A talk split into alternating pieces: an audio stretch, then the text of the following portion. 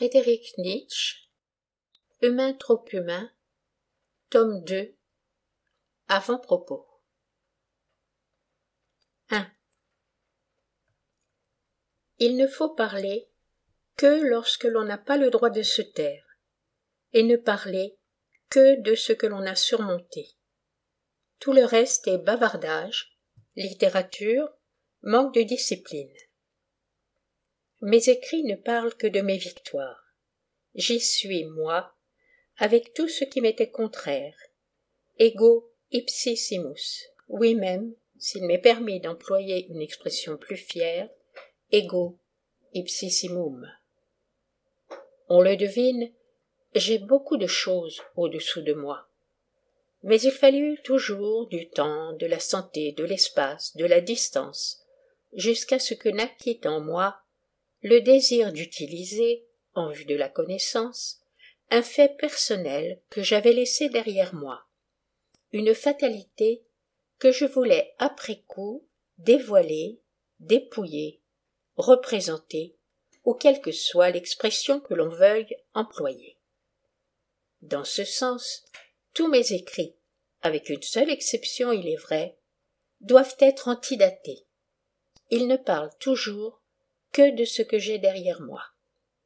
Quelques-uns même, comme par exemple les trois premières considérations inactuelles, remontent plus loin encore, en deçà de la période d'incubation d'un livre publié antérieurement. Je veux parler de l'origine de la tragédie. Un subtil observateur ne saurait l'ignorer. Cette explosion irritée contre le faux patriotisme allemand la complaisance et l'avachissement de la langue chez David Strauss vieillit, un sentiment qui provoqua la première inactuelle, et me soulagea de pensées venues longtemps auparavant, lorsque, jeune étudiant, je vivais au milieu de la culture allemande, de la culture des Philistins.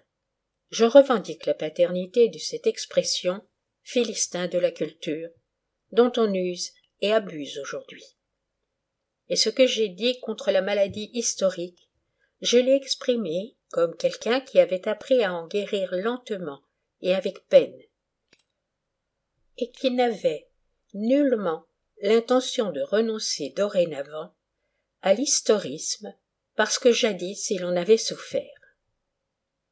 Lorsque par la suite je voulus, dans la troisième considération inactuelle, exprimer la vénération que je portais à mon premier et seul éducateur, le grand Arthur Schopenhauer, je le ferai aujourd'hui encore, bien plus fortement, et d'une façon plus personnelle. Je me trouvais déjà, pour ma part, au milieu du scepticisme et de la décomposition morale, c'est-à-dire autant occupé à la critique qu'à l'approfondissement de tout pessimisme je ne croyais plus à rien du tout, comme dit le peuple, pas non plus à Schopenhauer. C'est à cette époque que naquit un mémoire, tenu secret jusqu'ici, sur la vérité et le mensonge au sens extramoral. Mon discours solennel, mon apologie victorieuse en l'honneur de Wagner à l'occasion de son triomphe de Bayreuth en 1876, Bayreuth signifie la plus grande victoire que jamais artiste ait remportée. Un ouvrage qui possède au plus haut point l'apparence de l'actualité n'était encore au fond qu'un hommage de reconnaissance à l'égard d'une tranche du passé, à l'égard de la plus belle période de calme, calme dangereux aussi, que j'ai rencontré pendant mon voyage en mer. Et c'était effectivement une séparation, un adieu. Richard Wagner s'y est-il peut-être trompé lui-même, je ne le crois pas. Tant que l'on aime encore, on ne peint certainement pas de pareilles images. On ne considère pas, on ne choisit pas un poste d'observation à distance, tel que le contemplateur doit le choisir. Pour la contemplation, un mystérieux antagonisme celui des regards qui se croisent, est indispensable. Est-il dit à la page 46 de l'ouvrage indiqué, avec un tour de phrase traître et mélancolique qu'il ne s'adressait peut-être qu'à un petit nombre de personnes.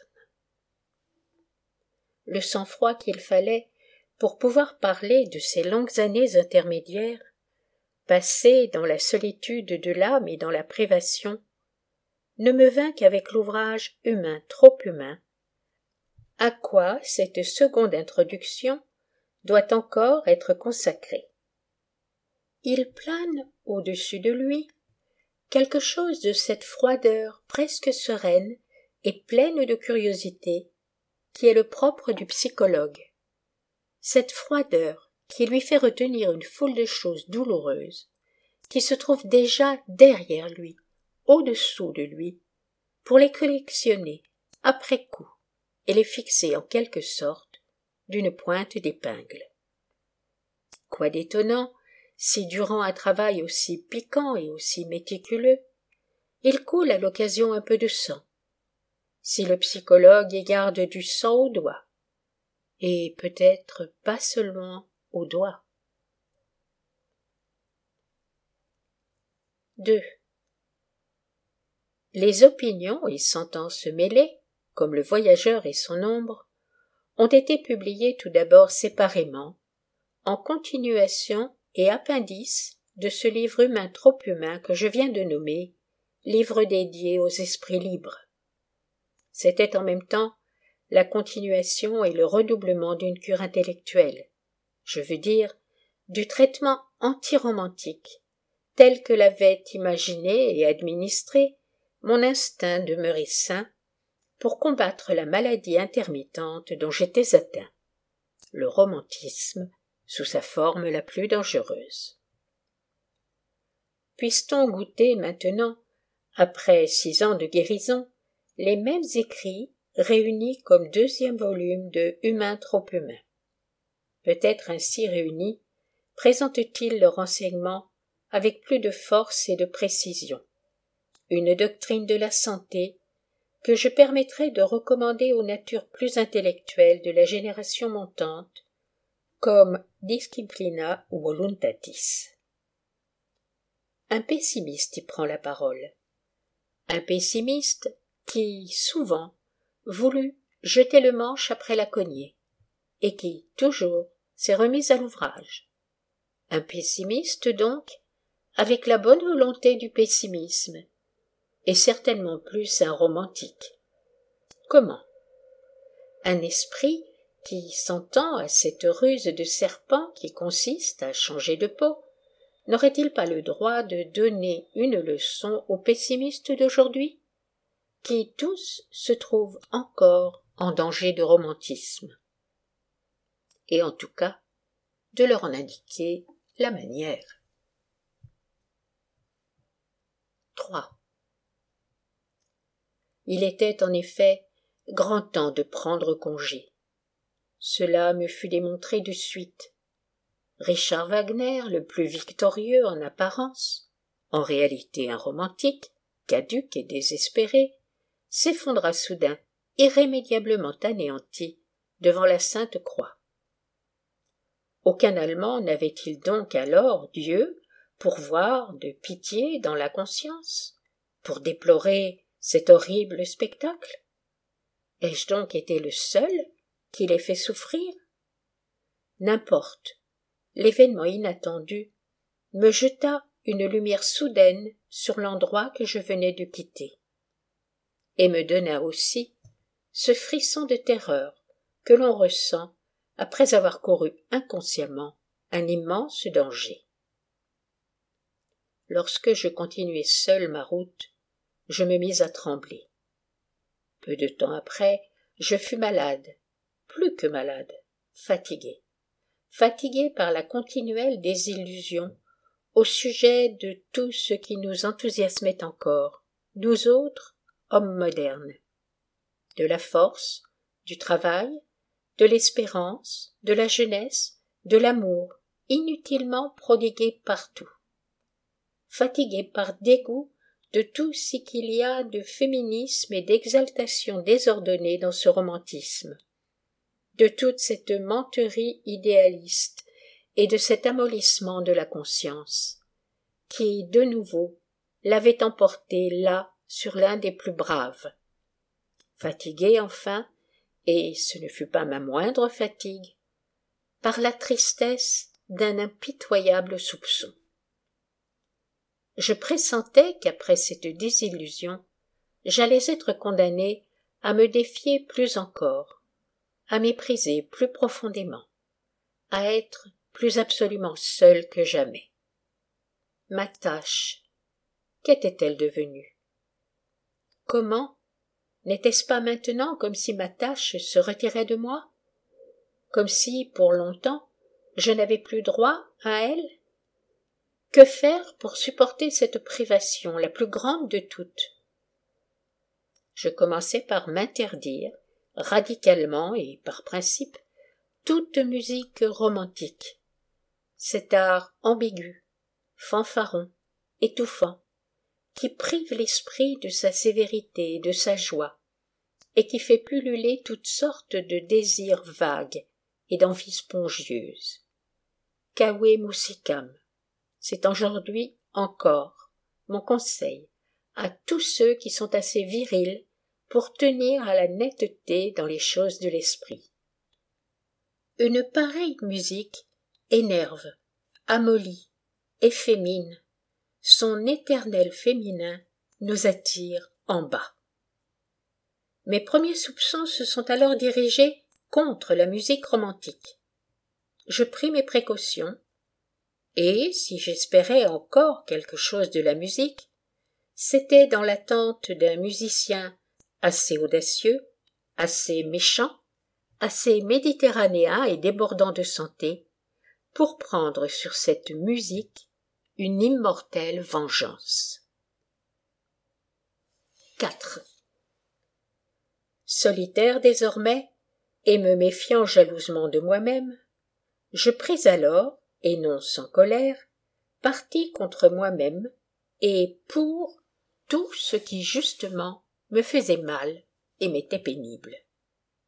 C'est ainsi que j'ai retrouvé le chemin de ce pessimisme intrépide qui est le contraire de toutes les hâbleries romantiques, et aussi, comme il me semble, le chemin vers moi-même, le chemin de ma tâche. Ce quelque chose de caché et de dominateur qui longtemps pour nous demeure innommé, jusqu'à ce qu'enfin nous découvrions que c'est là notre tâche. Ce tyran prend sur nous et en nous une terrible revanche à chaque tentative que nous faisons pour l'éviter et pour lui échapper, à chaque décision prématurée, à chaque essai pour nous assimiler à ceux dont nous ne faisons point partie, chaque fois que nous nous adonnons à une occupation, si estimable soit-elle, qui nous détourne de notre objet principal. Et il se venge même de chacune de nos vertus, qui voudrait nous protéger contre la rigueur de notre responsabilité la plus intime. La maladie est chaque fois le contre-coup de nos doutes, quand notre droit et notre tâche nous paraissent incertains, quand nous commençons à nous relâcher quelque peu. Chose étrange et terrible en même temps. Ce sont nos allègements qu'il nous faut expier le plus durement. Et si, plus tard, nous voulons revenir à la santé, il ne nous reste pas de choix. Nous devons nous charger plus lourdement que nous ne l'avons jamais été. 5. C'est alors seulement que j'appris ce langage d'ermite, à quoi ne s'entendent que les plus silencieux et les plus souffrants. Je parlais sans témoin, ou plutôt avec l'indifférence vis-à-vis des témoins, pour ne pas souffrir du silence. Je parlais de choses qui ne me regardaient pas, mais sur le ton que j'aurais pris si elles m'avaient regardé. J'appris l'art de me donner pour joyeux, objectif, curieux, et avant tout bien portant et méchant. C'est là, me semble-t-il, du bon goût chez un malade. Un œil plus subtil, cependant, animé d'une sympathie particulière, s'apercevra peut-être de ce qui fait le charme de cet écrit. Entendre parler un homme qui souffre et se prive, comme s'il ne souffrait pas et ne se privait pas. Ici, l'équilibre en face de la vie, le sang-froid et même la reconnaissance à l'égard de la vie doivent être maintenus. Ici, domine une volonté sévère, fière, toujours en éveil, sans cesse irritable. Une volonté qui s'est imposée la tâche de défendre la vie contre la douleur et d'extirper toutes les conclusions qui naissent comme des champignons vénéneux sur le sol de la douleur, de la déception, du dégoût, de l'essolement et d'autres terrains marécageux. Un pessimiste trouverait peut-être là des indications précieuses pour s'examiner soi-même. Car c'est alors que j'ai pu m'arracher cette phrase. Un homme qui souffre n'a pas encore droit au pessimisme. Alors, je livrais à moi-même une campagne pénible et patiente contre le penchant foncièrement anti-scientifique de tout pessimisme romantique, qui veut transformer quelques expériences personnelles en jugements universels, les amplifiant jusqu'à vouloir condamner le monde en un mot. Je fis faire un tour à mon regard. L'optimisme en vue d'une guérison pour avoir le droit de redevenir pessimiste une fois ou l'autre. Comprenez-vous cela? Pareil à un médecin qui place son malade dans un entourage absolument étranger pour l'écarter de tout ce qu'il laisse derrière lui. Ses soucis, ses amis, ses lettres, ses devoirs, ses sottises, les tourments de sa mémoire, pour lui apprendre à tendre les mains et les sens vers une nourriture nouvelle, un nouveau soleil et un nouvel avenir. Ainsi, je me suis forcé, médecin et malade tout à la fois, à un climat de l'âme contraire à mon âme ancienne, et non encore expérimentée. Je me suis forcé surtout à une excursion lointaine à l'étranger, dans ce qui est étrange, à une curiosité tendue vers toute espèce de choses étranges, il s'ensuivit un long vagabondage, fait de recherches et de changements, une répugnance contre toute espèce d'arrêt, contre les lourdes affirmations et négations. De même, une diététique et une discipline qui rendraient aussi facile que possible à l'esprit de courir au loin, de voler haut, et avant tout de s'envoler toujours à nouveau.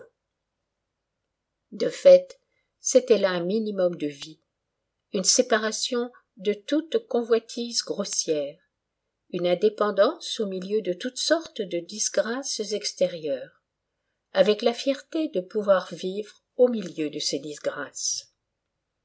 Un peu de cynisme peut-être, quelque chose du fameux tonneau, mais certainement aussi le bonheur du grillon, la sérénité du grillon beaucoup de silence, de lumière, de folie très subtile, d'exaltation cachée, tout cela finit par produire un grand affermissement intellectuel, une joie et une plénitude grandissante dans la santé.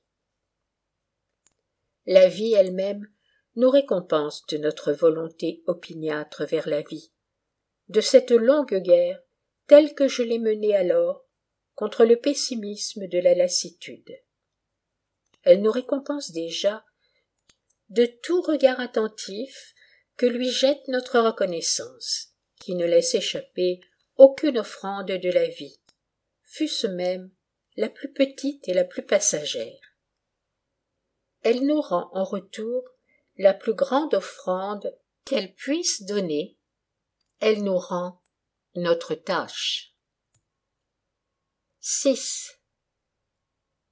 Cet événement de ma vie, l'histoire d'une maladie et d'une guérison, car cela finit par une guérison, n'a-t-il été qu'un événement à moi personnel?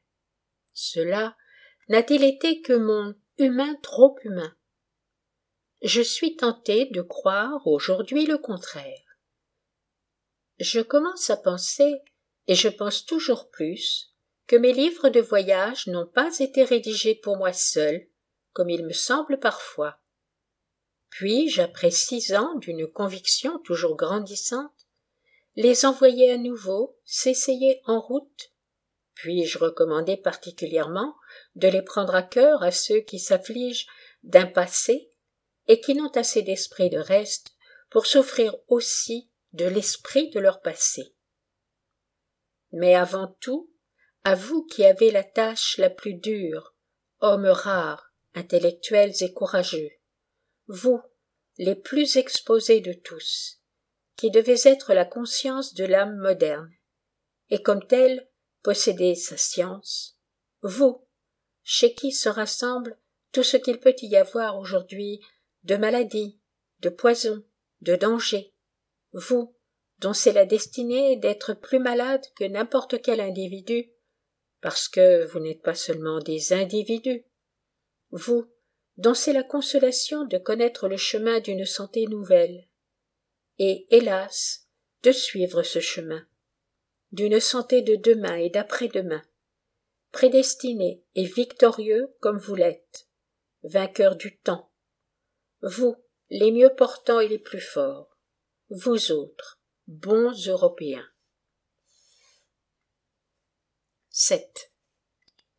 Qu'il me soit permis, pour finir, de résumer encore dans une formule mon opposition contre le pessimisme romantique, c'est-à-dire le pessimisme des indigents, des malvenus, des vaincus. Il existe une volonté du tragique et du pessimisme qui est un signe de sévérité tout autant que de vigueur intellectuelle, goût, sentiment, conscience. Avec cette volonté au cœur, on ne craint pas ce qu'il y a de redoutable et de problématique dans toute espèce d'existence. On y recherche même ses qualités. Derrière une pareille volonté, il y a le courage, la fierté, le désir d'un grand ennemi. Ce fut là d'abord ma perspective pessimiste, une nouvelle perspective, comme il me semble. Une perspective qui, aujourd'hui encore, est nouvelle et étrange. Jusqu'à présent, je m'en tiens à elle. Et si l'on veut m'en croire, tant pour moi que, à l'occasion du moins, contre moi. Voulez-vous que cela soit démontré? Mais quoi encore, si ce n'est cela, aurait été démontré dans cette longue préface? Sils Maria, Engadine supérieure, septembre 1886.